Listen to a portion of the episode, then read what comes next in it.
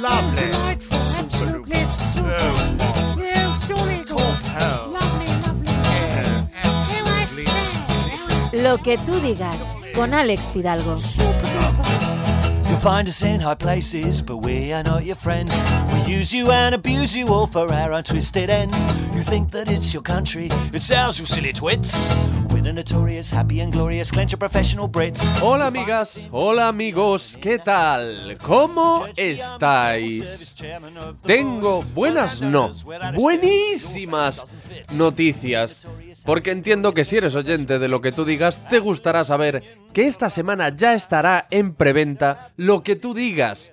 El libro sobre este programa que estás escuchando, que saco, que publico gracias al buen criterio de Kailas Editorial, y en el que cuento la historia de cómo nació este podcast, cómo nació lo que tú digas, y os llevo de paseo por 11 de los episodios más memorables.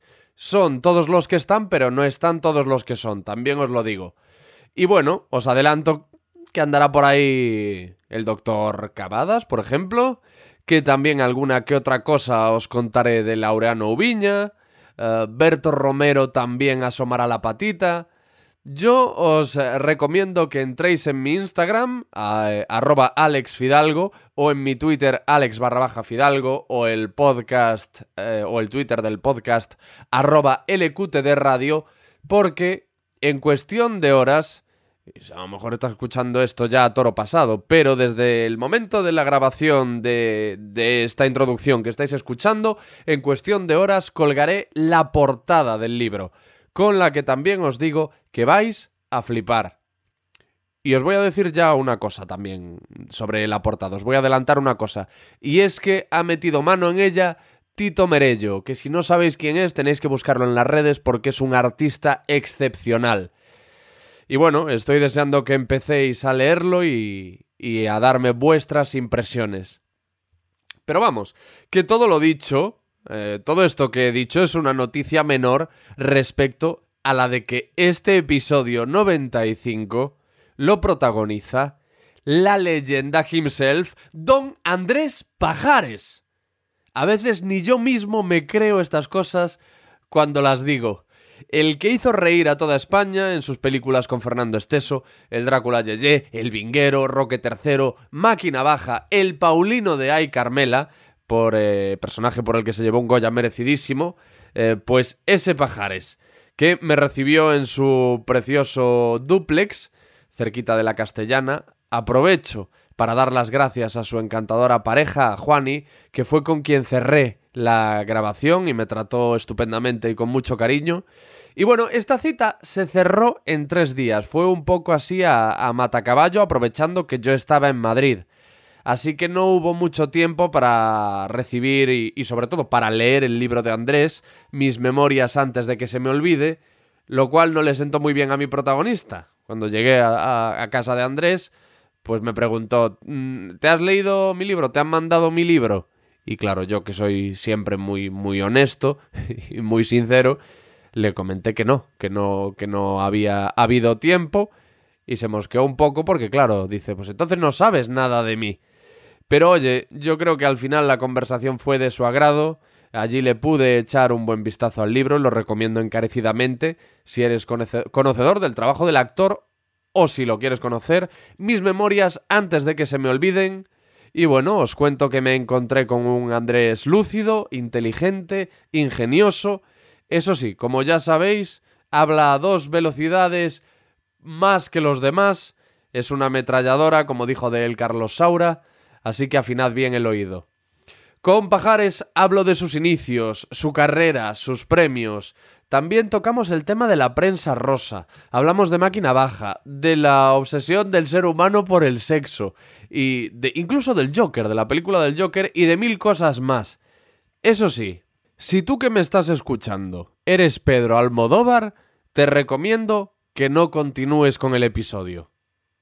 ¿Vale? Pedro, páralo. Escúchate uno de los 94 anteriores, pero este no, porque no te va a gustar.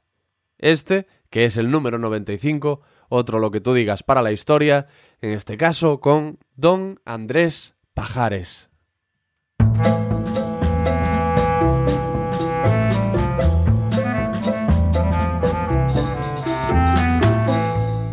Así que yo le doy a grabar y voy a leer esta, esta dedicatoria tan bonita que te ha dirigido Carlos Saura, director que ha trabajado contigo en Ay Carmela, que por cierto es una película eh, estupenda en la que tú estás excepcional. Y ya a estas alturas, que más da que te lo diga yo si te han dado un Goya? Por eso.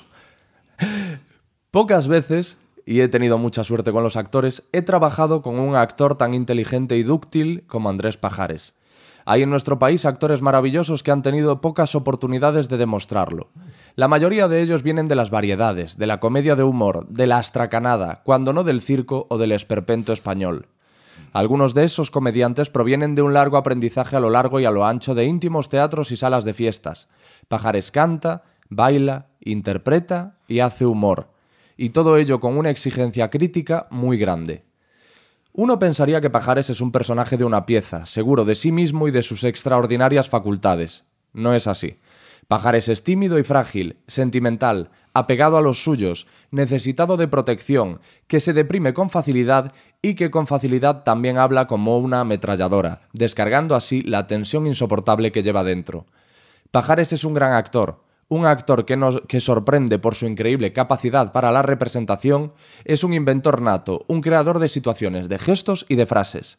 Andrés Pajares podría ser nuestro actor por excelencia. No lo será porque aquí no es fácil ser Woody Allen. Que un hombre de su experiencia se entregue a su interpretación de Ay Carmela con entusiasmo de adolescente quiere decir que tenemos actor para rato. Muy bonito. Bueno, Muy bonito y viene de Carlos Saura, poca broma. Bueno, es, es- que Carlos ha, ha sido muy generoso conmigo. Y además me hicimos, ah, am, ante todo, no sé a qué hora lo están oyendo ustedes o nos están oyendo. Así que buenos días, buenas tardes, buenas noches. Y no sé dónde, porque estas cosas nunca se sabe quién lo escucha. Pero seguro que hay gente que, gente que mm, lo escucha con cariño. Mm, Carlos Saura, mm, efectivamente, rodé con él y Carmela.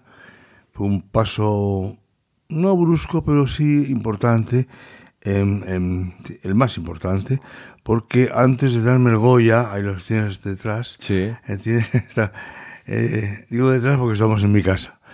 Em, el primer premio que recibí fue un premio internacional que lo tienes detrás, el que más quiero yo, que es el, el- el Festival Internacional de los Films del Mundo en Montreal. Ento- ahí es muy importante porque las películas entran a talego, no hay nominaciones. La primera vez que yo salía fuera de mi país con una, con una, en, una, mm, en un festival tan importante y bueno, competía con, con Dani De Vito, con Mastroianni, con... No, poca cosa. Fui, te digo yo, que, que directores importantísimos y bueno, pues, ¿qué te voy a contar? Y de pronto, pues, eh, me lo dieron a mí. Me lo dieron a mí y bueno, fue un trayazo, porque estas, estos premios no, como te digo, no hay nominación, no puedes esperar si, siquiera la, la esperanza de que, de que, te pueda tocar, que la, la bolita o, le guste a un jurado muy, muy especial, sino que ahí ah, estás tranquilo en la noche de los mm, de los mm, la entrega de premios estamos todos los actores sentados y directores y, y quién, habían- quién, quién subir allí que, que estábamos todos y, y entonces pues te mandan un foco cuando Cuando os dicen tu nombre. y, y casi me da un infarto. El segundo, porque ya me dio uno y salí bien de él. Eh, rodando mm, Tío Willy, una serie para televisión de la vida de dos homosexuales. Y mm, una comedia. Y mm, Y te dio en mitad del rodaje, el infarto. Estabas rodando cuando te dio.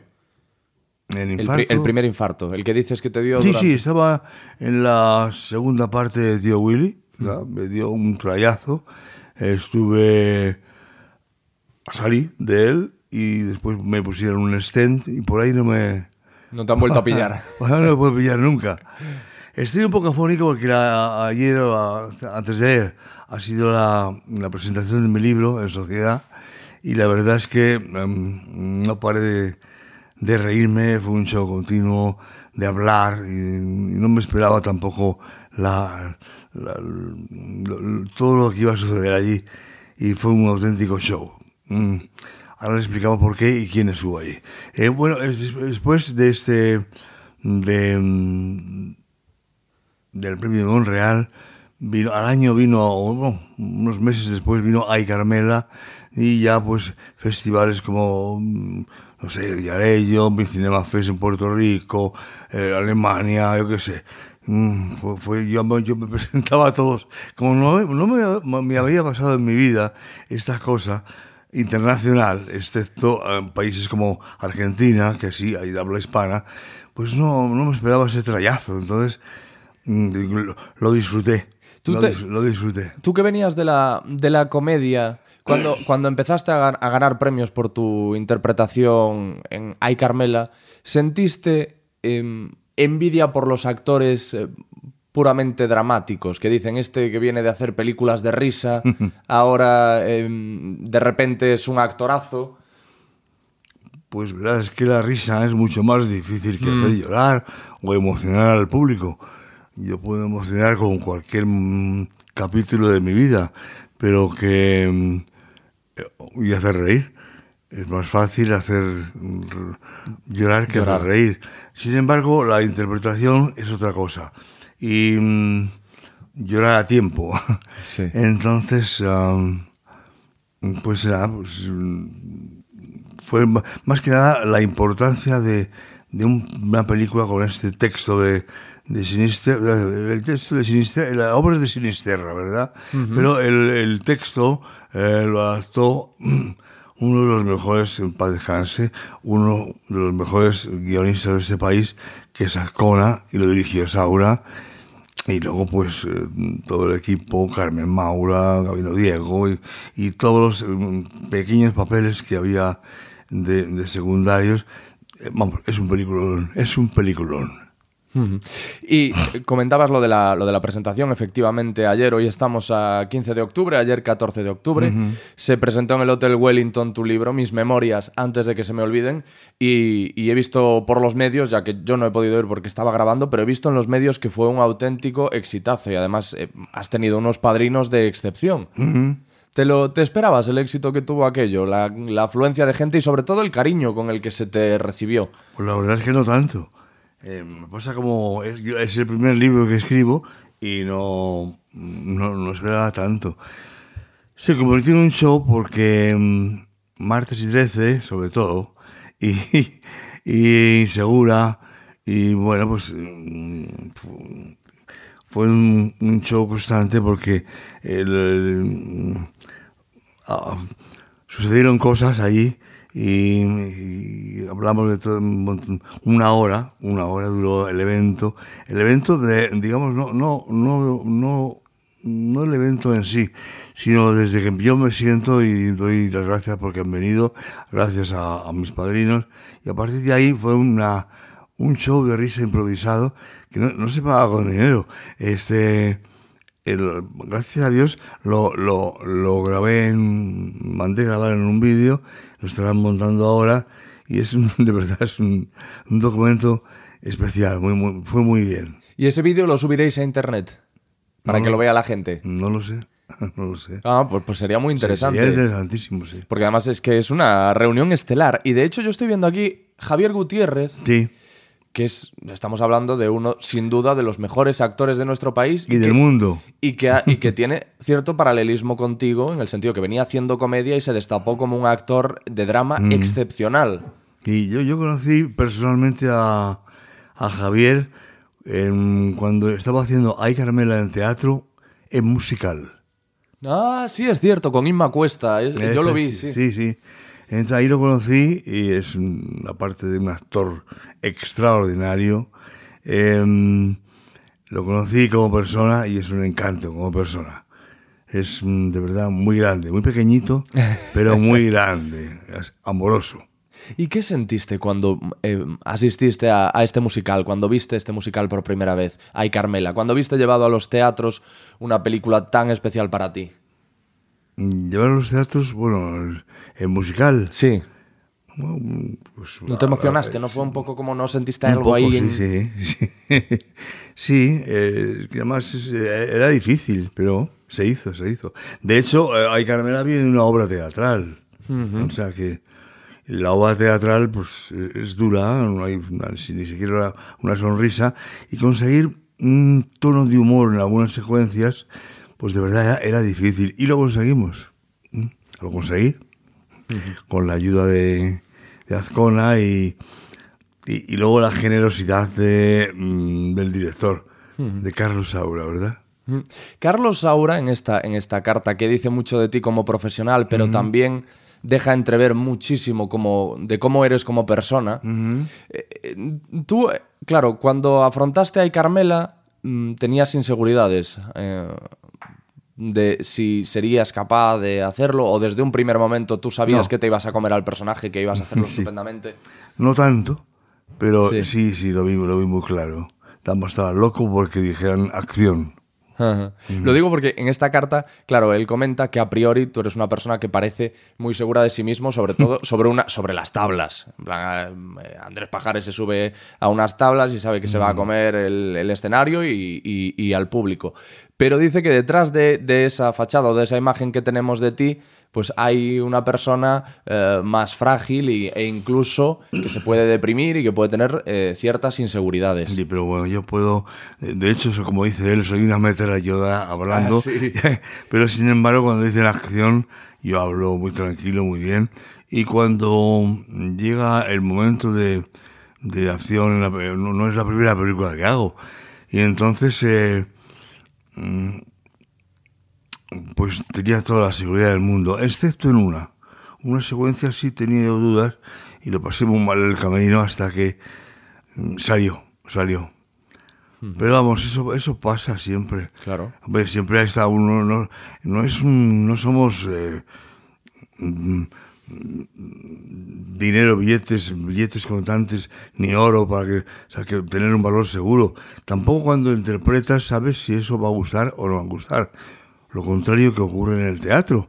En el teatro tiene la ventaja de cuando pisas el escenario y está lleno el teatro, o poca gente, o mucha gente, depende, cada día es un tipo de público y no sabes qué va a pasar. Sin embargo, tiene la ventaja de que cuando acaba la función o durante la función, sabes si estás gustando. Inmediato. Porque al hablar, al, o hacer una parodia o, o- o lo que sea en un show, sabes si estás gustando. Incluso en una comedia, en una función teatral, como luego hablaremos, de otra envergadura. Pero en, la- en el cine no. En el cine tienes que esperar la, la- el resultado a que estrenen, a, a ver la película y que lo estrenen y que luego sea un suceso o no lo sea. Hoy entrarías en internet, en alguna red social, y pondrías Ay Carmela, para ver qué dice la gente. O Andrés Pajares, y ahí te saldrían las opiniones de la gente. Porque hoy además todo el mundo, con esto de las, de las redes sociales y las nuevas tecnologías, todos somos críticos ya. Ya no hay que leer solo lo del periódico, sino que si quieres saber Mejor. qué piensa la gente, eh, ¿lo consideras mejor? Sí, sí, sí, mejor. Un crítico, no, sé quién decía, que es como los eunucos, ¿no? Que, que mm, mm, ellos mm, saben hacerlo, pero no pueden hacerlo. Entonces, este, los críticos, y más los de ahora, tú lees la crítica en, de una película una obra teatral en un periódico y depende de quién es quién la haya producido, si Antena 3, Mediaset, mm, tres Media, mm, depende quién y cómo los productores, esa, eso que yo no, no, no existía cuando, cuando hay Carmela, pues depende de qué medio de comunicación, el poderío que tienen sobre, mm, sobre, sobre la, la prensa, que de verdad mm, no te puedes fiar. A veces yo veo, eh, hay un periódico, uno solo, bueno, un, un periódico, que yo veo cinco estrellas y ya sé que va a ser mala la película. O por lo menos regular. Pero- Que no es fiable, vamos. no es fiable, no, no. Sin embargo, la opinión de amigos, o mi propia opinión, porque no espero ni la crítica. Si una película, yo voy mucho al cine y al teatro, cada semana, ¿eh? Cine, teatro. Tengo la suerte de vivir en Madrid, que está lleno de obras de teatro, de musicales, de, de underground, de, de- de, no sé, de, de monologuistas, yo qué sé, espectáculos, lleno de espectáculos. Y entonces, este, tengo la suerte de, que, de que me- me- a veces me escapan porque no, no, no me da tiempo. No me da tiempo. Ahora, ahora em, en, en el Teatro Español ya tengo las entradas para verlo por segunda vez. Va, va mi amigo Javier, ja- amigo de ustedes, Javier Gutiérrez, este gran actor. Va a hacer, está haciendo una obra que se llama mm, ¿Quién es el señor Smith? Ajá. Ujú, Te la recomiendo, eh, Está, desgraciadamente, en el Teatro Español, porque, eh, digo desgraciadamente, porque ahí duran las obras un mes. Como es un teatro estatal, pues quieren mm, cambiar, cada, mm, cambian cada, Sí, cada poco. cada poco tiempo. Y era mejor haber debutado en un teatro con, que hubiera podido estar un año o una temporada, porque verdad, la obra es sensacional. Ve, has comentado lo de, lo, lo de los críticos, que no te fías demasiado, y, y- y creo que tampoco te fías de los Goya ahora. No. Dices que en los tiempos de Ay Carmela eran más sanos los sí, Goya. más sanos en el sentido de que fue el cuarto Goya y todavía no estaba puteado. Entonces quiere decirse que, que no había todavía mm, sí, no existía esa eh, iba a decir mafia, pero bueno, esos, esos mm, poderes que son tan grandes que, que bueno que Hombre, no quiere decir que, que, no- que- que yo, yo veo, veo pe- películas españolas que yo como académico que soy, pero no porque sea, más listo que nadie, ni haya ido a ninguna academia especial, sino cada vez que todos los que tenemos un Goya somos académicos. Es una frase, pero nos mandan las películas. A mí me sobra porque la mayoría las he visto en el cine y pagando. Dicen que hay una maldición con los Goya, ¿no? Eso es lo que se ha dicho durante un montón de tiempo, que quien gana un Goya después lo tiene crudo para trabajar. ¿Eso es así? Eh, quien gana un premio importante, un premio importante, mm, yo creo que es, me- me- enseguida es mejor ponerse malito. Sí. O, de- o decir que este es malito, sí, porque eh, este está de decir, este tipo ha ganado un Goya, joder, se lo ha creído ya, a ver si va a pedir más dinero. A mí me pasó con otro un, señor- con un director que hablaremos. Sí. Y entonces, este, pues te quedas un tiempo sin trabajar, ¿no? Te, no te llaman por miedo o te llaman para un tipo de películas que ya que tienes un Goya no vas a estropearlo. Hay quien lo estropea, pero mm, yo traté de... Primero que no, mm, me ofrecieron mm, teatro clásico, que yo no es lo que más me gusta, pero vamos, lo admiro y lo respeto, pero que no lo interpretaría bien, digo yo. No, no- como no me gusta, pues bueno, me gusta cierto, ¿no? El Busco de Quevedo, no sé, El Enfermo Imaginario, más o menos, pero que. mm, Sí, pero que no son- no es tu debilidad, no es algo que te vuelva loco a ti. no. Me gusta la comedia, me gusta el drama, me gusta el, el- no sé, el- es difícil, es difícil, pero la variedad de este tipo de todo tipo de teatro lo veo. Eh, em, decías que ahora hablaremos de- del tema monetario, de cuando empiezan a preocuparse por lo que vas a pedir. O, Sí. Y decías, eso me pasó con un director. Puede ser que ese director, sus iniciales sean P.A. Sí, sí, sí. Que No es un director un- cualquiera, don Pedro ya. Almodóvar, ¿no? Pues sí, es un maleducado. Sí. Sí, un prepotente y maleducado. Mm, Es lo que yo siento, por lo que a mí me hizo. Porque a mí me llamó, estaba yo en- con Vargas Llosa, además, estábamos sentados ahí viendo a Carmela en el festival, que, que pues, también lo ganamos, eh, de Puerto Rico, cuando al día siguiente llama, hoy soy Pedro Almodóvar y, qui- y quiero que seas el protagonista de mi próxima película. Entonces yo dije, pues hombre, mm, después de venir de Saura, un director como tú, mm, mm, pues, pues que, tiene, no sé, una, un- un- El director admirado y eh, respetado. eh, respetado. Y sobre todo mm, a nivel internacional, eh, tienes un nombre magnífico. Y entonces, pues que creo que es importante. Era Tacones Lejanos. Y entonces, eh, mm, cuando me dijo el papel, porque no, no, no- tenía idea mucho todavía de cómo iba a ser el guion, me lo esbozó y me dijo que yo haría un papel de mujer. Yo ya había hecho una, una revista con Esperanza Roy, que era la que él proponía como protagonista femenina que, femenina, que tampoco lo fue. Entonces, eh, ya había hecho una, yo había hecho cuatro revistas ya, o cinco con, con Esperanza Roy. Pero mm, vinimos para casa ya, pues, cuando le enseñé fotos, no puede ser, no puede ser. ¿Este eres tú? ¿Que con Esperanza? Sí, en tal revista. No me lo puedo creer. Esto es una suerte.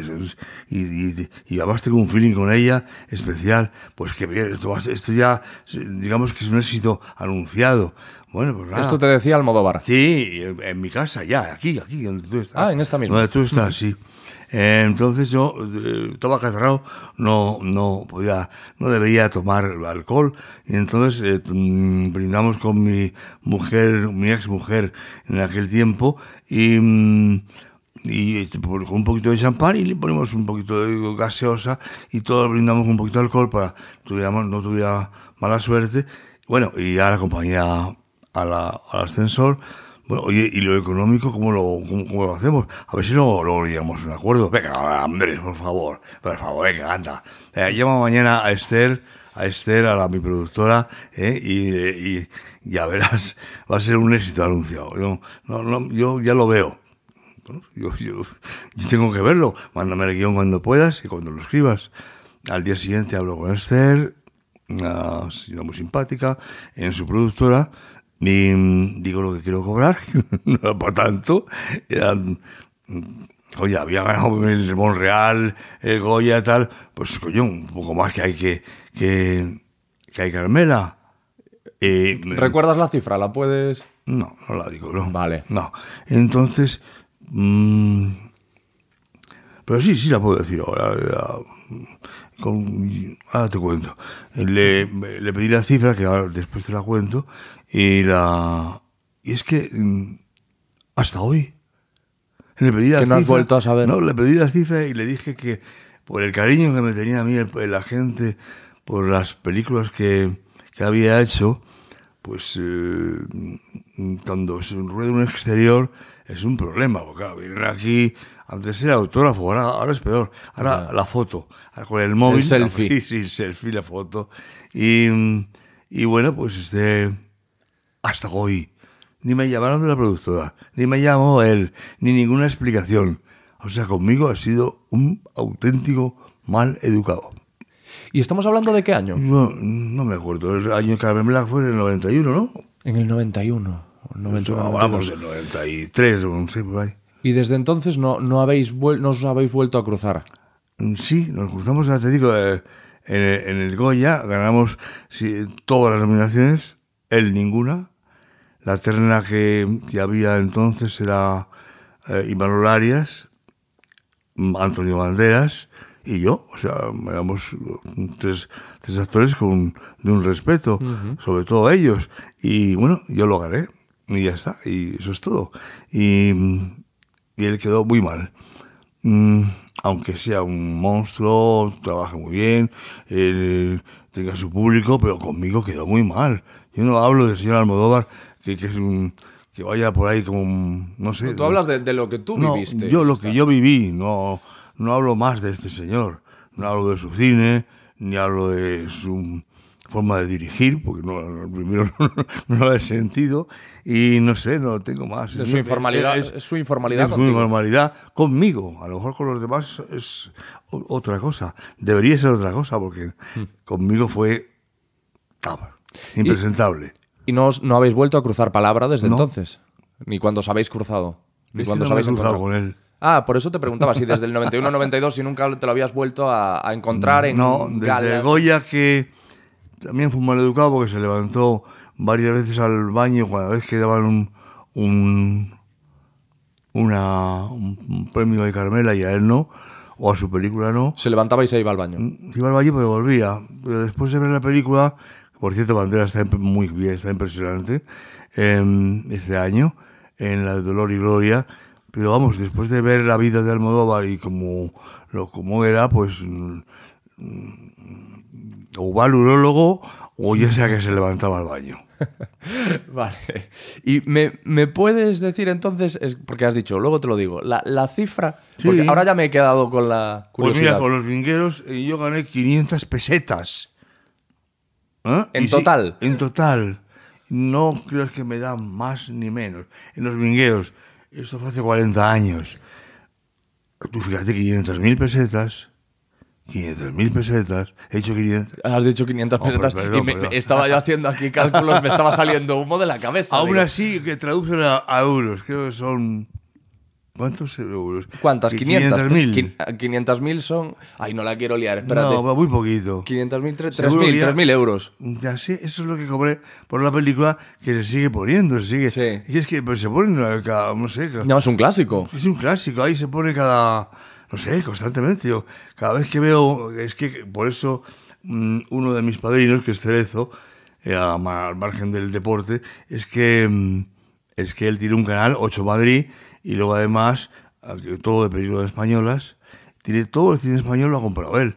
Y claro, como tiene audiencia todavía, o sea, por la cuarta generación, pues oye, se sigue poniendo. Y claro, cuando vas por la calle, muchos dicen ay Carmela, otros dicen Juana o tal, me, me saludan. Pero me dicen, ayer vi los vingueros, coño. o, o yo hice a Roque 3 y digo, pues esto hace, cua- es de hace 40 años. Pero hay un resurgir de ese cine. Yo escucho mucho a la gente en los últimos tiempos hablar de los vingueros, hablar de Yo hice a Roque 3. Claro, porque la ponen al mes cuatro o cinco veces. Entonces, el público ve esas películas que no ha visto otras. Además, gente muy joven y gente que le ha gustado en su momento y lo vuelve a disfrutar. Pero Bueno, y ahora estamos en la cifra de de Almodóvar. Almodóvar. Yo había cobrado, oh, creo que fue, estamos ya en el euro, me parece, ¿no? Sí. Eh, eh, ¿Cuándo? Si no, si estamos en los 90, estamos en pesetas. En pesetas. Pues había cobrado 5.000 pesetas. O sea, de 500 de los vingueros a 5.000, ¿eh? Por Ay Carmela. Y cuando yo... No, pero de los vingueros eran 500.000 500 pesetas. pesetas. 500 500.000, perdón. 500.000 pesetas, claro. lo es eso. Y entonces de Ay Carmela, eh, eh, Ay Carmela cobré, vamos, pasaron mu- muchos años, ¿no? 5.000 5.000 euros. ah, 5.000 euros, vale. Ujú. Vale, casi un, Y- millón, casi un millón de pesetas. Ya estamos hablando en Ay Sí, Carmela. Vale. efectivamente, sí. y entonces a Almodóvar le pides. Un poco más. Un poco más. No, no 10 veces más, ¿no? Un poco más. Pero no dices la, No, ni siquiera el doble, vamos. no dices la cifra exacta. ¿Para qué? Ni siquiera el doble estoy diciendo. Vale. Y aunque lo hubiera pedido Sí, mucho. sí. Claro. y dices no y se acabó. además- Pero no contestar, Ya. No, o intentar negociar, ¿no? A ver, yo no tengo ni idea de cómo funciona este mundo, pero se podrá, todo es negociable, Mm. yo digo creo yo. que este señor en ese aspecto no, no negocia. No. No, y luego vi la película y creo que lo, yo y Esperanza yo, con todos mis respetos a, a los intérpretes, que creo que fueron um, mi amigo Miguel Bosé, ¿no? Sí. Miguel Bosé y ella no lo recuerdo, Yo tampoco. no lo recuerdo. recuerdo. Si lo hubiera hecho Esperanza Roy, lo recordaría, Eh. no solamente yo, tú también, Sí. porque mm, es una actriz magnífica. Es como, como yo, de amplio, como los antibióticos, de amplio espectro. ¿Y es el mayor desencanto que te has llevado, profesional, esto? No, bueno, fue un, trayazo, no venía a cuento, ¿no? No, porque luego vinieron películas que mm, me dieron muchas satisfacciones. Bueno, y, ah, bueno, y, el- y cuando me dieron el Goya, que me ofrecieron hacer, de clásicos y tal, teatro, el español, el otro, tal. Yo no, yo me fui con mi cabezón, el porque pesa, ¿ves? Se, se pesa. Sí, sí. Ahí está detrás de ti.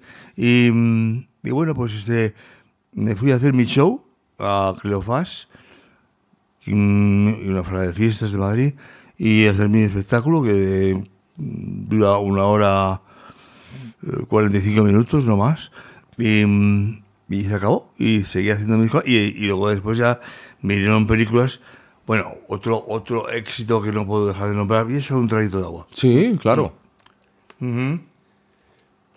Otro éxito de la larga lista De de... la larga lista de, de éxitos, sí. Gracias a Dios. Entonces, pues, eh, fue Máquina Baja, el último chorizo. Que en contra de lo que se podría pensar, es uno de los papeles más duros de tu carrera, has dicho, Es ¿no? De el los- más difícil. el más difícil, más, más que el de Ay Carmela. Sí, sí, sí. Sí, sí pues la, la filosofía de Iván, oye, ten en cuenta que dio di vida a un muñeco, un muñeco con una filosofía muy especial. Una forma de hablar muy Sí, especial. esa es otra. Los gestos, el look. son- Esa es otra, que no se puede escribir en una memoria. Porque además, fíjate cómo fue. yo mm, estaba haciendo en teatro esto, mm, Ferran Rañé. Y entonces eh, luego hizo la serie, mm, yo estaba con ahí, señor, señor, no pude hacerla, y la hizo Pepe Rubianes, en paz descanse. y, mm, y yo estaba haciendo ahí, señor, señor, ya con, en Antena 3, con otro tipo de sueldos, porque entonces se encariñó conmigo, no sé, al, el señor Antonio Asensio. Ya, había más pasta Y ya. eh, ahí sí que había pasta. y todavía casi estoy viviendo él. Sí. Sí. Bueno, pero entonces, este. Yo recuerdo que estaba llenando el teatro Ferran Rañé, el teatro Infanta Isabel. Por cierto, podían reformarlo, joder. Entonces, este. eh, yo llegué a la taquilla a comprarlo y dice, no, le invitaríamos con mucho gusto, señor Pajares, pero es que hoy puede elegir. Y yo, ¿por qué? Y dice, porque juega el Madrid-Barça. Y yo, es como si, no sé, una- como, como si hubiera ocurrido algo, algo especial en el mundo. Como si fuese Chernóbil esto, ¿no? No Sí, había nadie. Este puede estar en la fila 8, ¿le parece bien? Digo, me parece, parece estupendo. Yo pensé que no iba a ver, que podía estar en un rincón o de pie viendo la obra. Total, me senté en la fila 8 y al poco tiempo, en la fila 8, al lado mío, vino un matrimonio, cuchichean, digo, joder, esto no me, va, no me va a dejar ver la obra, ya verás. Y efectivamente ya cuando me intentaron hablar, digo, me hablaron, mejor dicho, digo, madre mía, mm, ¿usted es Pajares? ¿Tú eres Pajares? Digo, sí, sí, claro. Ah, Yo soy Carlos Suárez, mm, director de fotografía y director de cine, y he escrito una obra, he puesto punto final hoy a esa obra, y, y mm, quería que tú la interpretaras como protagonista, como protagonista. Y ¿Sabes de qué va eh, lo que he escrito? Tengo una idea, como no me lo cuentes. Pues de la obra que vamos a ver ahora, de máquina baja. Digo, no me lo puedo creer. No me lo puedo creer, no me lo puedo creer. Y entonces así empezó, por cierto, un señor, Carlos Suárez, eh, y, y hicimos la primera máquina baja, el último chorizo, y luego se hizo o, una segunda, Semos Peligrosos, que mm, ha tenido mucho éxito, pero dio la mala suerte que se fa- falleció Iván. Falleció yendo a ver el estreno en teatro de Historias de la puta Mili. Y entonces falleció y no escribió más en el jueves, ni se escribió más sobre, sobre este personaje. Y este era, Iba era inimitable, inimitable porque era su humor y además sería, sería espantoso. Es como, no sé, escribir una obra de teatro o una, una, de una no sé, de- hacer cosas del Quijote y no ser el Quijote. O sea, ¿tú, tú crees que el, el Goya te lo merecías más por máquina baja que... Ah, no. Luego ya está muy merecido, gracias a Dios. O por lo menos, por, y estoy orgulloso de Ay Carmela. Estoy diciendo que es más difícil la Sí, sí, sí, sí, interpretación. De, de hecho, te costó mucho llegar al tono Chelly, ¿no? De Sí. máquina baja. Sí, además yo estaba Se en te, ama- este te iba manerado, ¿no? a Sí, veces te pasabas de no, amanerado. a No, estaba, estaba en Suiza y ahí, ahí yo estaba preocupado, porque claro, yo leía, le- de hecho era, era fan de sus cómics en el jueves y ah, interpretar Oche y tal, me salía o chuleta madrileño o andaluz. No me salía lo que mm, creía yo que era el personaje. Y entonces estando yo en un casino mm, en, en, en Montreux, yo iba muy a menudo ahí, porque ponían unas inyecciones al año, que se las ponía Charlot, el Papa y tal. Que ponía inyecciones. Inyecciones, sí, al año de, de un em- eh, embrión del cordero. ¿Qué dices? Sí, sí. Pero ¿y eso te, te ponían En la inyecciones. clínica en la Prairie. Y te ponían inyecciones de un embrión de, cor- Sí, de cordero, bueno, que sí. eso era como para mantenerse más joven. Más que joven, como te daba una, una cierta vitalidad. Ajá. Ajá. Sin ser una. Era un producto natural que ahora lo han prohibido. Lo han prohibido porque no se puede usar de la, de la, del hígado del cordero, se, se extraía eso, luego pasaba por, por laboratorios, pero la, el- la, la la base era el hígado de un- del cordero. Sí. Sí. Y, ya tú te chutabas eso. Mm, Claro, iba a la clínica y, y me lo recomendó Colsada. Y ahí había, estaba, había estado Charlot, Sí, ¿el el, Papa? Papa. sí, sí, El. Papa Juan Pablo. Pues debía ser, sí. No sé qué Papa era. En aquel momento no lo recuerdo. Y bueno, y actores. Eso, y- aquello y- tenía, y sobre todo tenía que ser mucho- una pasta. ¿Eh? Una pasta debía de ser aquello, ¿no? Un dineral. Sí, unas, no me acuerdo, no me acuerdo, pero vamos, eh, para lo que yo, mm, el resultado, yo me encontraba, o también está la, la- el placebo, el placebo, placebo, eso, eh. claro. pero creo que no, porque si no, no iría- tanta gente. Había mucho árabe, Jeques, ¿no? sí, jeques, claro. Claro que pues, debemos hablar de un Es que- dineral. Es que hablamos de Suiza. Claro. Pero es que para ellos eso es una broma. no sé. Es que mm, ellos además luego se hacían, venían con las mujeres, en Mm. este caso, y venían, ocupaban una planta y vivían de otra forma. O sea que la inyección era lo de menos. Es que luego se hacían eh, cirugía estética, eh, otro tipo de cosas que tenían en la clínica. Y claro que yo fue a lo que vamos. Sí. No era tan caro, no era tan caro. Para lo que, para lo que el resultado no era tan caro. Y yo, esto fue- no había entonces casino, en- en- pero había un casino especial que te ponías un euro, un- perdón, un euro, un franco suizo, y si salía la bola en la ruleta aquella, pues te daba otro, te daban otro, era una, una distracción. Ahora no, ahora hay un casino importante en Montreux. Pero mm, cuando salía, yo estaba haciendo, hablaba sobre las calles, "Shit, pon- y tomaba un- un- joder, ma- hostia, pues no, esto sale andaluz. Lo ibas probando Sí, por sí, Suiza, ¿no? Yo hablando solo, sí.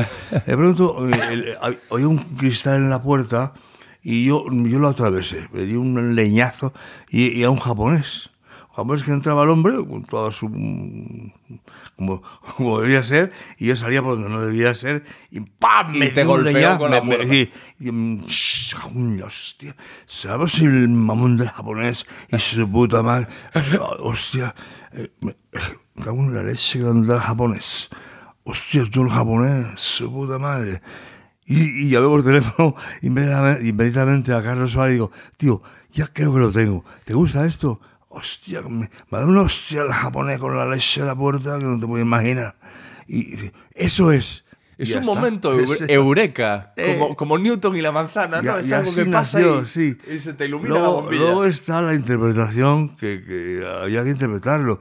El Maki es un filósofo. Sí. Era muy divertido, pero joder, lo que tenía, lo que tenía dentro, Máquina Baja era una filosofía muy especial y que decía mucho, decía mucho en general.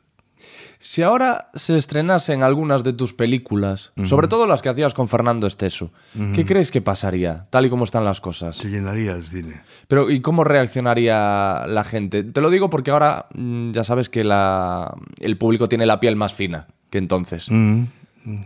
Sí, eh, Rome, y además, no, yo creo que si se, se repone, más que los vingueros, si se repone Yo hice a Roque 3, yo creo que la gente se explota tal como está. Que la gente se descojona. Sí, sí, sí, es muy divertida. De las demás tengo mis dudas. A la gente le gusta y a mí a lo mejor no. Mm. Me gustaba el, el éxito que tuvimos eh, Esteso y yo, que cuando, como lo vuelven tantas veces las películas, pues claro, voy por la calle y me dice con su pareja, yo nunca he sido pareja de Esteso, hemos sido dos actores que hemos coincidido en... pe- en do- en- en- y digo, ¿cuántas cree que he hecho yo con Fernando Esteso? Y es que me dice la gente, que 30, 30, 40, no, no, 9. ¡Nueve! Sí, sí, sí, es que se han repuesto mucho y se siguen reponiendo. Nueve películas solamente. Es como lo Ya. que pasa con Verano Azul, que la gente cree que hay 10 temporadas de Verano Azul y hay una. Hay una. Y luego hicimos, eso sí, una obra de Nel Simon, que es la obra que la estrenamos en España nosotros. Mm, est- Estábamos muy bien. La compañía y yo, dirigido por José Osuna, hicimos La extraña pareja de Nel Simon, que en su momento la hicieron en Jack Lemmon y Walter Mazo. Jack Lemmon y Walter Mazo. Y em, la estrenamos en España, la hicimos muy bien y fue un éxito. Y luego una campaña publicitaria que hicimos. De vídeos, no, eran vídeos. No, era. mm, sí, sí. Era, Que se veía una repetición de fútbol y erais, Sí, hacíais sí, como sí. de árbitro. Era Thompson. Ah, sin sí. Tom ni Son. Ah, sí, sí, sí, sí. Has, has dicho lo de Jack Lemmon, ¿te han comparado en alguna ocasión con Jack Lemmon? Qué poca broma. No, poca broma, es, eh, es un honor. Caray. Con él y con uno que vas a ver ahora que lo tengo colgado aquí, que se llama Alberto Sordi. Joder. Es que a mí me han dado en el clavo. Aparte que hay otros actores que me entusiasman, como Pacino, Justin Hoffman. mm, hay actores que me entusiasman, pero vamos, Jack Lemmon, Jack Lemmon es, un- es algo especial, es para, para estu- para estudiar con él. El otro día en Moisés, Moisés um, em, Rodríguez, en 24 horas, me, me dedicó un libro de Willy Wilder que en la portada, eh, bueno, en la portada, porque está mm, mm, eh, Jack Lemmon y la, la maravillosa. Ahora te lo cuento. porque por eso he escrito de memoria, porque se, Antes no, de que no, se me a olvide. mí mentalmente no se me olvida. Quizá ahora, pues por la mañana, se han cortado el agua, estoy sin bañar y, y afónico, pero de cualquier forma, em, He de, he de decir ahora que comentas esto que estás tremen- eres y estás tremendamente lúcido. Que tú googleas sobre Andrés Pajares y, y como que la, que la prensa se ha dedicado durante años a especular acerca de tu salud. No sé exactamente por qué. pues ahora, te lo- te- ahora me toca la espalda. Estás Yo tengo más Sí. hierros que. Eres, eres que Robocop, ya te he oído. Sí, sí. Lo que pasa es que, que, bueno, pues por eso me los han puesto, para estar bien. Sí, sí. No, no, pero lo que dices, está ¿no? El doctor de la Torre, que es el que operaba al rey emérito, eh, de, de sus dolencias de espalda y tal, y una sorpresa, porque joder, cuando vas a su consulta hay que esperar cinco horas, cuatro horas para eh, teniendo hora, pero mm, verlo ahí el día del estreno del libro me emocionó. Sí, ¿verdad? Yo estoy de pie por él. Pues claro, y es alguien que ha estado presente y, y- y ha estado presente en momentos muy difíciles para ti y es el culpable de que haya salido de ellos. Por supuesto. Sí. Me, me estabas comentando lo de Billy Wilder, del que te dedicó esta persona el libro de, de Billy Wilder. Ah, sí, Moisés Rodríguez. El 24, 24 horas lo tienen ustedes los viernes a las once y media de la noche y también lo repiten muy temprano, la- como a las 7 de la mañana del domingo. Y luego en el mundo entero. No es que vean, mm, se ve en todo el mundo. Yo cuando salgo fuera de España lo que veo es 24 horas. Y mm, que son las noticias más importantes de la 1 muy bien, se rueda, se rueda así, se rueda en toda España y la, la- la sección de cultura y cine la lleva Moisés Rodríguez, un hombre que sabe muchísimo de cine y joven, tiene cincuenta y tantos años, genial. Fue una entrevista que la, tengo ahí grabada, se llama Crónicas y la pueden ver todos los viernes. siempre, mm, el anterior, el día, la, la semana anterior estuvo Garci, que también he trabajado con él, tío vivo. Que va a estrenar próximamente el Mm, ya Crack se- Zero. Se ha estrenado. Se ha estrenado ya. Sí. Bueno, eh, has mencionado a Pacino y yo sé que como yo estarás esperando por el estreno del irlandés. Yo Sí. te he escuchado en el podcast de los aristócratas. Lo- lo- lo- sí, sí. Lo que me preocupa es, es la, la- la- la duración. Que, que creo que va. Será sobre eh, tres horas. Y media. Pero, pero escúchame, pero a mí me, me hace mucha gracia la gente cuando me dice lo de, la, lo de la duración. Si la película te gusta, Sí, no, pero es que hay que mear. bueno, ya, eso sí, pero, pero si es en Netflix lo puedes parar. Ya. Ah, en Netflix. Claro, Ay, no, pero va a estar en cine también, ¿eh? Pero, Ah, no, pero es una producción de Netflix, entonces la vas a poder ver en casita si quieres Ah, e irte bueno. a- Pues al será- baño. Será un placer. Pero a mí me gusta el cine en el cine.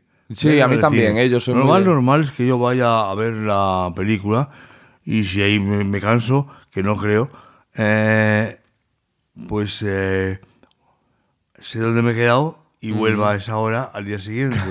¿eh? Y lo vas sí, sí, enlazando. sí. O hay otra opción, que esté bien, mm, salga a hacer pis, me lo cuente mi mujer lo que ha ocurrido.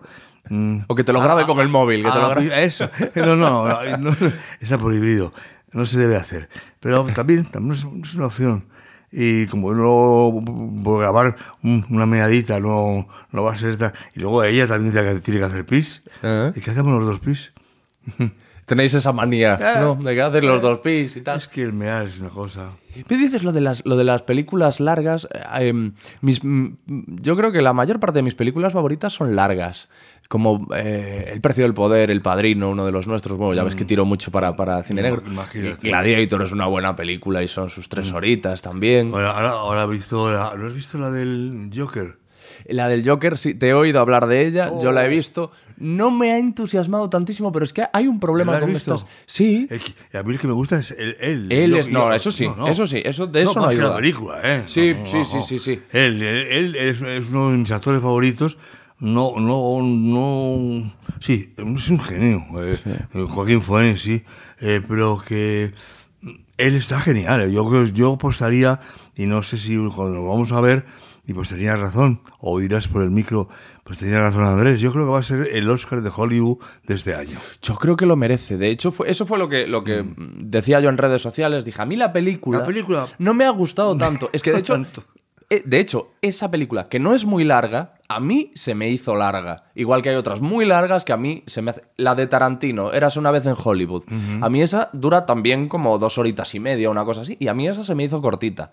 Porque me lo pasé muy bien. Entonces yo no quería que acabase.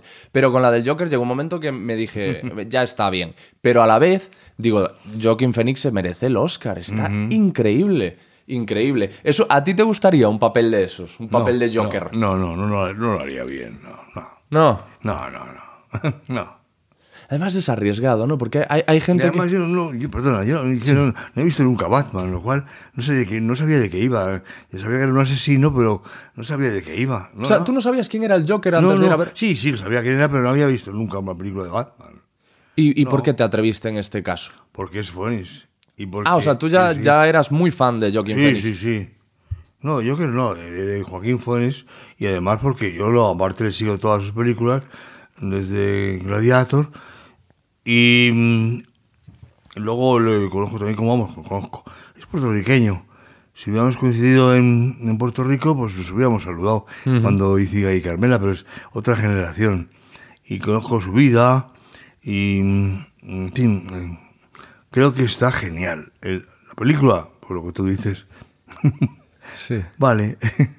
Es uno de esos papeles que te puede pasar como al Quijote, ¿no? De que, bueno, no exactamente como al Quijote, pero ah, como a Johnny Weissmuller. Ah, sí. Que hacía Tarzán y acabó yendo por ahí colgándose de las ramas de los árboles. No, Sí, es, de, es de sí, estos papeles en los que te tienes que meter tanto que luego te costará, te costará salir. Que es algo que a ti, joder, a lo mejor en menor medida, pero te podía pasar con máquina baja, que salieses como es un, un personaje tan de que te tienes que disfrazar tanto, no solo tu aspecto, sino tu personalidad. Podías salir de allí muchas veces que si te fuese Maki. Sí, pero yo no, llevo- no- yo no me llevo el personaje a casa. Yo no, no me lo llevo.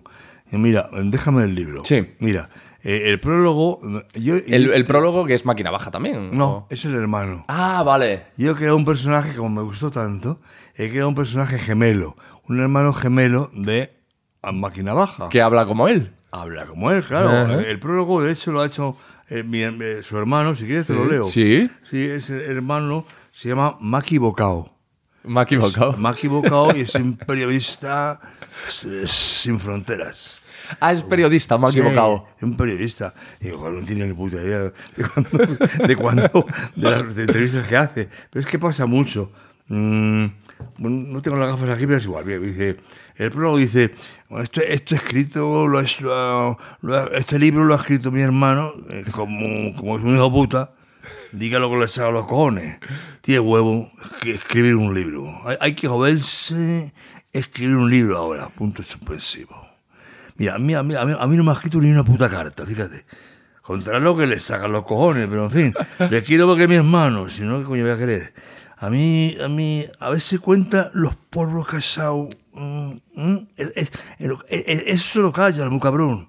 Porque ese se ha follado más que, más que el pajares en sus películas. Joder, ya lo creo. Comprendo que, que- que- se le pase, oye, si le, si le gusta, va, vale. Y si no le gusta, pues se lo regalan a un enemigo el libro y que se joda. Bueno, yo voy a ver si lo regala, que, en fin, ya les contaré. Por lo menos leanlo con buena fe, coño, que es mi hermano, cojones. Bueno, pues yo les diré algo, ¿eh? Firmado, me ha equivocado, servidor de ustedes. Qué grande. Mira, y, hablaba. eh, Me ha equivocado de, de follar y todo eso. Mira, yo creo que en mayor o menor medida todos los, los hombres y las mujeres estamos un poco obsesionados con el sexo. El sexo es un poco el motor que mueve eh, el mundo. Muchas de nuestras acciones, nos guste o no reconocerlo. Lo que pasa es que tú, a lo largo de tu carrera y de, y de tus. em, eh, como diría yo, de tus apariciones públicas, siempre lo has utilizado mucho también para bromear. Y a los que lo hemos visto nos ha dado la sensación de que tú estabas un peldaño más obsesionado con el sexo que el resto. No, yo lo que pasa es que ten en cuenta que yo, no, yo, yo tengo años y claro, yo es, es- un polvo era muy difícil. muy- También, también era difícil para ti. ¿Perdón? Era difícil para ti echar un ¿Cómo va a polvo. difícil? Yo hijo único, bueno, ahí, lean el libro, lean el libro, Sí. ahí, ahí lo explico. Mi primera experiencia sexual la tuve a los cuatro años. Pero eh, pues, ¿Mm? pues eso, eso es prontísimo. Pues prontísimo. Quiere decir no que vaya a follar a ninguna tía, es que, es que a esa edad tuve mi primer orgasmo con una niña en el colegio. Estaba tocando el pito, o sea que... Porque la, porque la niña te tocó el pito. Sí, sí, bueno. Me, me hice una pajilla, como dice Segura, Pero con cuatro años con que cuatro teníais. años. Madre mía. Y, en el, yo- pero y yo- en- yo y en con- el colegio. pero yo con cuatro años Claro. no sabía. Por, por eso lo cuento. Ah. Sí, luego también he leído algo acerca de una experiencia telefónica. Ah. Experiencia sexual telefónica con una amiga de tu madre que estaba hablando de fajas. Que eso Ese es, más capítulo surrealista todavía. Es un capítulo de mi libro que se- ese capítulo se titula ¿Por, por qué mm, no me llamo Masturbares en vez de Pajares? Bueno, quien quiera conocer esa historia, que, que se la lea. en compre el libro. En el libro. El libro se llama Mis memorias antes de que se me olviden, no lo olviden. Sí. Eh, esto que has dicho tú de que costaba mucho echar un polvo, tú eh, eras eh, uno de los, Nada. de la- de los personajes más conocidos, más exitosos. no, personaje, como, como personaje. Si, si- si- yo, yo- yo nací en el 40. Hombre, como, como personaje. ¿Te refieres a, a- a- una, una vez en el, en- metido en el espectáculo? Sí. Claro, no será más fácil. Claro. Pero hasta entonces. ah, Son, Hasta son- entonces era una pelea como la de es todos. Que, que ahora encuentras con te- 14, 15 años y, follan todos los días. O bueno, Sí. a lo mejor no todos los días, pero que pueden hacerlo, vamos.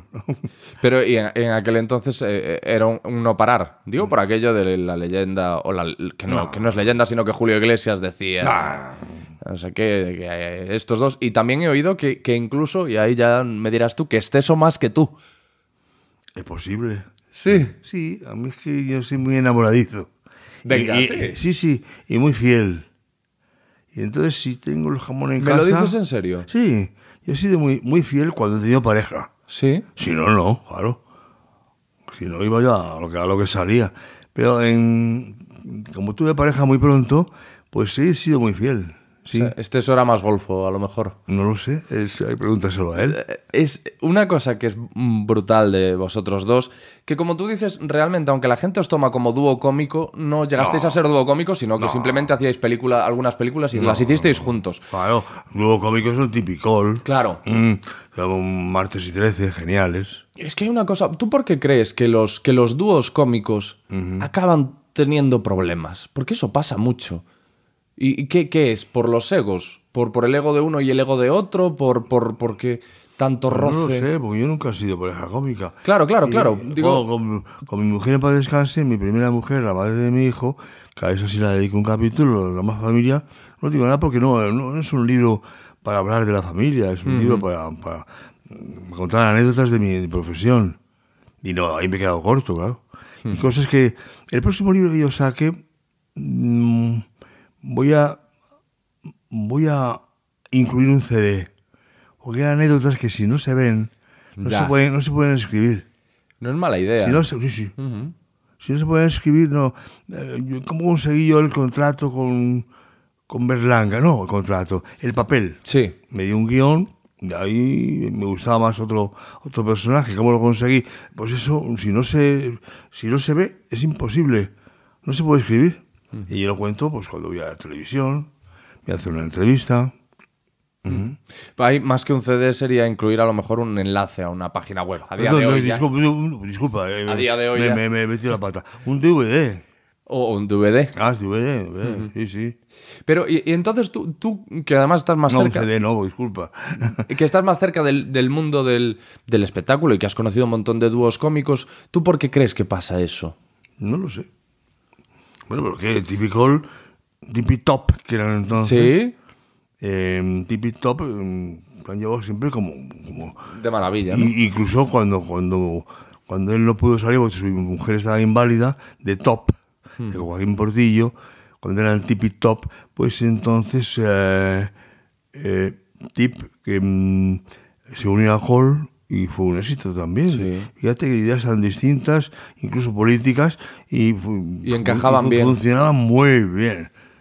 Tan bien y tan distintos como con Tipi Top, que esos tenían la misma idea política, pero eh, los otros eran distintos y nunca, nu- he visto que se llevaban muy bien. De todas maneras, mm, cuando terminaban de trabajar, cada uno se iba por un lado. Claro. Había veces en que se decía, Dios, te digo esto, llevándose muy bien. Digo esto porque una vez, viendo a otros genios, que ahora están trabajando o van a trabajar en Madrid, y que algún, algún miembro de ellos ha muerto ya y lo sustituyen, es Les- Lelutier.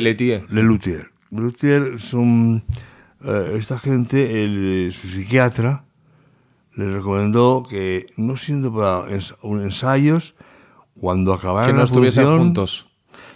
Se fueran. Yo me lo contaron ellos, estaba yo en Argentina con ellos, y mm, digo, estaban comiendo, digo, pero, mm, que os lleváis mal, ¿o qué? Porque si está enfrente de fulano. No, no, es que me contaron, uno de ellos, que se estaba cenando yo, al psiquiatra y tal, y pues, que dijeron que no, que no, que lo, lo ideal era no, vamos, cada uno por su lado. Claro, mantenerlo en lo estrictamente profesional. Sí, Quizá ese sea el secreto. Quizás sea el secreto. Pero, por ejemplo, en tu caso, aunque no fuisteis dúo, trabajasteis mucho juntos, estés hoy tú, y, y, lo- y vuestra relación trascendía a lo profesional. Vosotros sí teníais una amistad que a día de hoy se mantiene. Yo os veía juntos en el hormiguero y decía, joder, qué maravilla. Claro, porque estoy tan acostumbrado a ver dúos que eh, se rompen. Por, por eso, porque no éramos dúo. Claro. Éramos actores que, que, que trabajábamos juntos se- cuando llegaba la película, pero no éramos pareja. No éramos un dúo. claro. claro. Pero luego sí erais eso, amigos, fuera Sí, de rodaje. Y lo seguimos siendo, sí. Y habláis eh, cada poco tiempo. Por y- teléfono, porque está en Valencia. Ayer en la presentación tú te, te diste cuenta, no sé si en algún momento lo, lo dudaste, pero mm, te diste cuenta de que se te echa de menos. Dijiste, joder, pues sí hay un hueco, he dejado un hueco. Sí. Sí, pero esto tiene solución. Si el teatro quiere. Y yo tengo un show que se llama Quien bien te quiere te da a reír, que yo lo hago donde me llaman, en cualquier momento.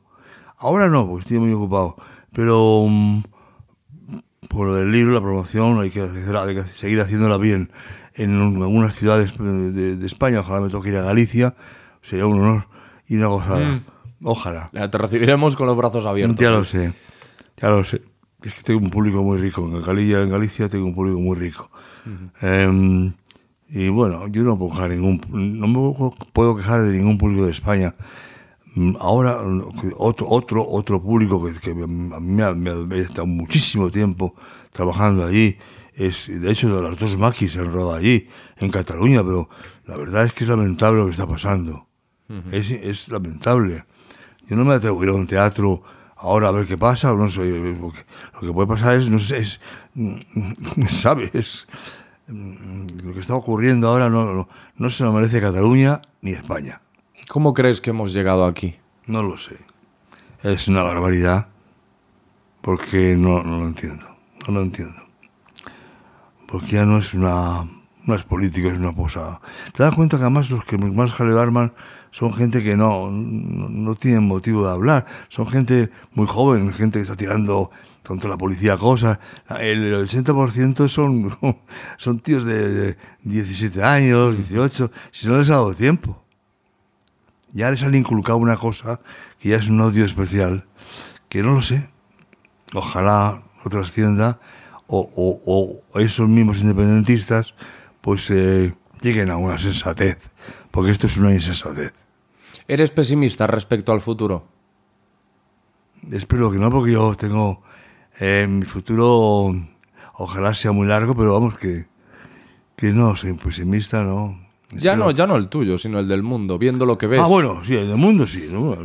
Vamos de culo, ¿eh? Vamos de culo. De culo y cuesta abajo. Sí, sí, porque ves eh, la, la, la- ya no solamente en la política, es que ves la, el telediario es una crónica de sucesos. Sí. Un- yo no he visto en mi vida eso. Es que un, niño ha matado a su hijo de siete años, el niño mata a su madre, el hermano. Es una cosa de volverse loco, Dios mío. Es una cosa de locos. Es, es por eso también, porque el interés ahora mismo parece, eh, parece estar un poco contaminado, parece que interesan cosas que no deberían de interesar a priori, por lo que te cierras en banda a hablar de tu familia. Porque yo he visto que en las entrevistas que te hacen a raíz del libro, te preguntan cada dos por tres cosas de tu familia y tú les dices, es que no voy a hablar de mi, no hablo de mi familia en el libro. No. Y es algo que no, ya no vas a hacer más porque quizá en su momento lo hiciste y te arrepientes de haberlo hecho. No, yo no lo, no- lo hicieron ellos, ¿no? Bueno, lo hicieron. ellos. Claro, entonces que eso no, no tiene sentido común. Yo con la, la- las mujeres que he tenido, pues que ha sido un- hemos pasado muy bien, ha sido todo muy bien. Luego han visto cuando, cuando hemos, eh, nos hemos separado, pues han, han ido ahí a, llevarse un dineral, cosa que yo no ganaba, no ganaba eso, por hacer una entrevista y ponerme a parir, diciendo que yo era drogadicto, es maltratador. Y pero ¿qué está pasando? ¿Quién es, quién es fulanita? ¿Quién es, quién, es esta, ¿Quién es esta mujer que ha ama- ha llamado tanto? Nos hemos querido tanto. ¿Qué está pasando? ¿Qué está pasando? Joder, pues fíjate, hay algunos programas de televisión que no voy a decir el nombre, es que están pagando cifras a, a mi propia pareja, que ahora te la presentaré, que está, ya ha llegado a casa, eh, le ha ofrecido casi un cheque en blanco para de mí en aquel tiempo. Y ahora todavía. Mm, Para mal de mí. Pues claro que van a, van a preguntarme, van a preguntar cosas... Pero no, lo que tengo ahora es distinto. A mí se me cae el alma a los pies cuando veo ese tipo de programas en Sí. los que en los que porque es gente vamos a ver, tú tienes que estar deshumanizado para Mm. aceptar una cifra por alta que sea para atacar a alguien de tu propia familia o para vender o, o no atacar a alguien de tu propia familia, sino vender tus propias miserias. Y cuando, y cuando lo veo o leo titulares acerca de ello, digo, ¿cómo, ¿cómo es esto posible? Es como si fuésemos de planetas diferentes. Sí, Yo no lo haría jamás. ahí, O, o ha habido miembros de su familia, porque a lo mejor no, eh, para cubrirse las espaldas no han ido, mm, alguna no ha ido, pero ha ido la hermana. Claro, le ha dicho, vas y cuentas la esto. coraje, ¿no? Vas y cuentas esto, cuentas esto, cuentas lo Y otro. claro, es como, es el delito es el mismo. Porque a mí me han dicho, hace poco me han hecho una pregunta de, ¿tú entrarías a un gran hermano VIP? Que es una cosa en la que yo no tendría sentido que entrase, para empezar, porque no soy famoso. Pero yo he dicho, yo he dicho, en caso de necesidad, te quiero decir, imaginemos que tengo una familia y unos niños y que no consigo trabajo y que estoy hundido y que tal, podría eh, transgredir y decir, mira, vamos a entrar, voy a intentar pasar desapercibido, que me den lo que me den y me lo llevo y tal. Eso podría llegar a pasar. Y entonces yo lo he argumentado diciendo que los principios son para ricos, en el sentido de que cuando el hambre apremia, a lo mejor hay que saltárselos. Pero en este caso concreto, mm, yo prefiero el el hambre que, que- que atacar a, a alguien de, de mi, de mi sangre o, o un amigo. Sí, tienes toda la razón. Tienes toda la razón. Por eso estoy tan a gusto con mi pareja, con Juani, porque mm, sería incapaz, aun teniendo hambre.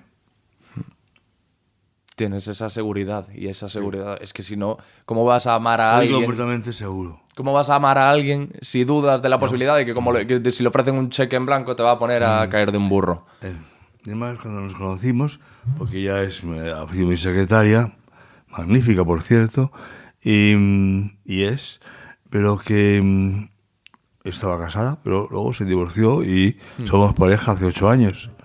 Y la verdad es que nos llevamos muy bien, muy bien. Hay sus discusiones normales, pero muy bien. Claro, claro, como cualquier pareja. Estaría bueno, no seríamos humanos. Claro, como cualquier pareja. Pero es eso, seguro. Que- ahora, como cuando, como no hagamos la entrevista ya, mira que la tengo sin comer, y de verdad, y, y yo tampoco, ¿eh? Tenemos que ir a comer. Y Vale, tú- vale. Y creo que tú también. Sí, sí, sí, sí, por supuesto. Yo lo que pasa es, ¿sabes qué me pasa a mí? Yo me siento aquí con la gente. Y normalmente, como hablo con gente tan interesante, Mm, te, te pasa... lo que te estaba diciendo antes de las películas, de cuando me pongo, No como me importa gusta que mucho, sea larga, ¿verdad? el precio del poder, a mí me parece que dura media hora y dura tres. Entonces yo, eh, Sí. que eso, eso me pasa y eso es bueno, Joder, es pues maravilloso. Estaríamos hablando entonces un montón de tiempo. pues, Yo, vamos, yo me- por mí no me encantado, pero lo entiendo. Tienes que comer, me eh, porque cansaría. si es cierto, son las 3 del mediodía en este momento. Entonces, Las dos en Canarias. las dos, las dos en las Islas Canarias. Hemos sabido muchas cosas de ti en, en este, en este tiempo. A mí me ha encantado hablar contigo. y parece- volveremos a hablar. y volveremos a hablar Claro. cuando quieras. Y me parece que estás. Porque será distinta en la entrevista. Eso es. Porque mm, en una hora contar una vida o, o algo que hemos hablado Es imposible. es, está- es imposible. pero sabemos, estoy Pero si seguimos hablando, Ah. pues igual va bien.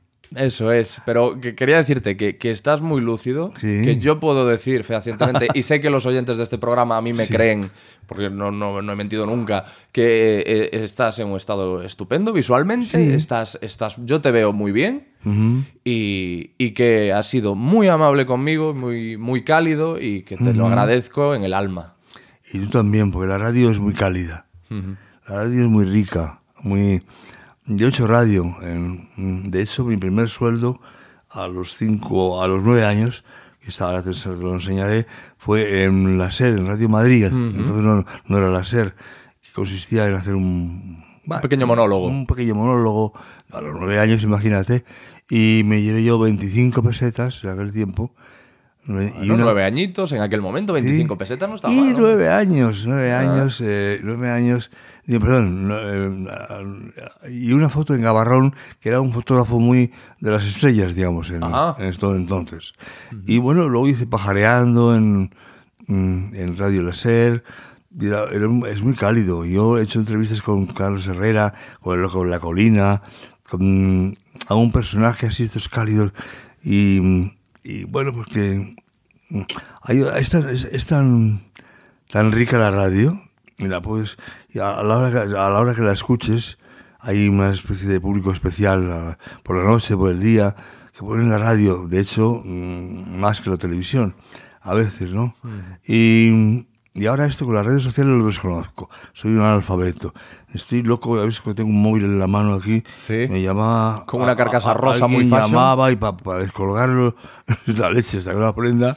Pero en fin, eh, mi- yo, yo otra anécdota- una, anécdota, una anécdota para acabar, Sí. de, momen- de momento, ¿no? esto no se acaba nunca, pero de momento, es que yo, mi vecino era López Vázquez, era, ya murió el hombre y, y cuando, cuando yo estaba, cuando estaba nominado a, nominado a los Goya, estábamos sin malolarias, como te cuento, eh, Antonio Banderas y yo, me lo encuentro por la calle, a mi vecino, joder, entonces eh, me encuentro por la calle y dice, Andresito, Andresito, Dice, es que es, Andresito. And- Andresito, eh, mira lo que te digo, el Goya, es el Goya es tuyo, el Goya es tuyo, porque de verdad es que a mí me pasó con mi querida señorita, cuando hacía un, un cine distinto y ahora mira, viendo unas películas más serias y oye, y, y- y- y cambió todo, es, has cambiado, es- has- te has pasado, estás en mi línea, tío, el Goya es tuyo, ¿eh? Vale, Andrés, un, amor- un abrazo. Ese, ese mismo día, ese mismo día, eh, mi, mi, mi, mi ex entonces tenía una costumbre, yo no porque tenía que estudiar. pues, después de- del acto, Sí. pues eh, yo normalmente estudiaba por la noche, que es como cuando mejor se queda el texto, ¿no? ¿Después del acto o por la noche? No, después del acto. Ah, digo, es interesante Sí. saber esto. Igual después del acto, como están más relajados. No, no eh, sí, sí, el follar, como dice el Maki, follar es tan natural como el cagal. Entonces, este, después o antes, o no, o no ese día no acto, y los guiones los estudiaba, los estudiaba en la cama, mucho. Mm. Curiosamente en la cama abría mi guion, claro, se te queda eh, más fotografiado en la mente. Y entonces ella tenía una, una radio pequeñita, se enchufaba en el oído y escuchaba la radio. Y entonces dice, ¡eh, eh, eh, eh, tú! ¿Y qué pasa ahora? Es que, no, que van a hablar de ti. ¿Que quién? Y dice, hombre, lo verdad que digo, ya, ya, ya, ya, le he visto esta, le he visto esta mañana. Y ya, pues, quise seguir el aparato, pone la radio y dice, y usted, ¿usted qué opina? ¿Quién cree que se va a llevar el Goya? Y dice, hombre, indudablemente banderas. Esa, esa, Qué sinvergüenza. es increíble. A mí me dio la risa, fíjate, no me enfadé. Y se lo comentaste después, le dijiste cabrón, que te escuché en la Nunca, radio. nunca le dije nada, nunca. Qué grande. Y bueno, Bueno, Andrés, pues con esta anécdota Sí. lo dejamos, que efectivamente... a veces yo es que desconozco las redes sociales, sé que lo va a escuchar mucha más gente. Sí, yo voy a avisar a Juani, le voy a mandar ¿Sí? un WhatsApp, que ya y yo hemos hablado por y WhatsApp. va, esto va, ya. va, va a escuchar más gente que cualquier emisora. Bueno, Así que para eso- todos ellos, eso espero. mi cariño, mi respeto y hasta siempre. Eres un grande, Andrés, muchas gracias. Lo que tú digas, gente que vale la pena escuchar. Pues ahí lo teníais, Andrés Pajares, leyenda de nuestro cine, sentado, charlando con este humilde corcubionés que os habla. Y que ahora os va a recomendar, bueno, que os va a recordar sus redes sociales y que antes os va a recomendar dos libros. Por un lado, mis memorias, antes de que se me olviden, de Andrés Pajares. Y por otro, lo que tú digas de Alex Fidalgo, que debería estar en preventa mm, ya mismo. Ahora cuando estamos hablando, a lo mejor ya está en preventa. Y si no, en cuestión de unas horas. Os eh, recuerdo mis redes sociales, ¿vale? Para que sigamos eh, en contacto, para que me hagáis llegar vuestras opiniones acerca del podcast, acerca del libro, acerca de lo que os apetezca. En Instagram, Alex Fidalgo, todo junto. En Twitter, Alex barra baja Fidalgo. El podcast tiene cuenta también en la red social del pajarito, arroba LQTD Radio, LQTD Radio, LQTD de lo que tú digas, radio, todo junto. Alex Fidalgo en Facebook, que ya no sé si lo he dicho. Y por último, sabéis que hay un correo electrónico al que me podéis escribir páginas y páginas, ahí me podéis escribir el conde de Montecristo si os apetece, alex arroba lo que tú digas punto es. Acordaos, el libro, con Kailas Editorial, ilustrado por Tito Merello, lo que tú digas, ¿vale? Gracias. ¡Adiós!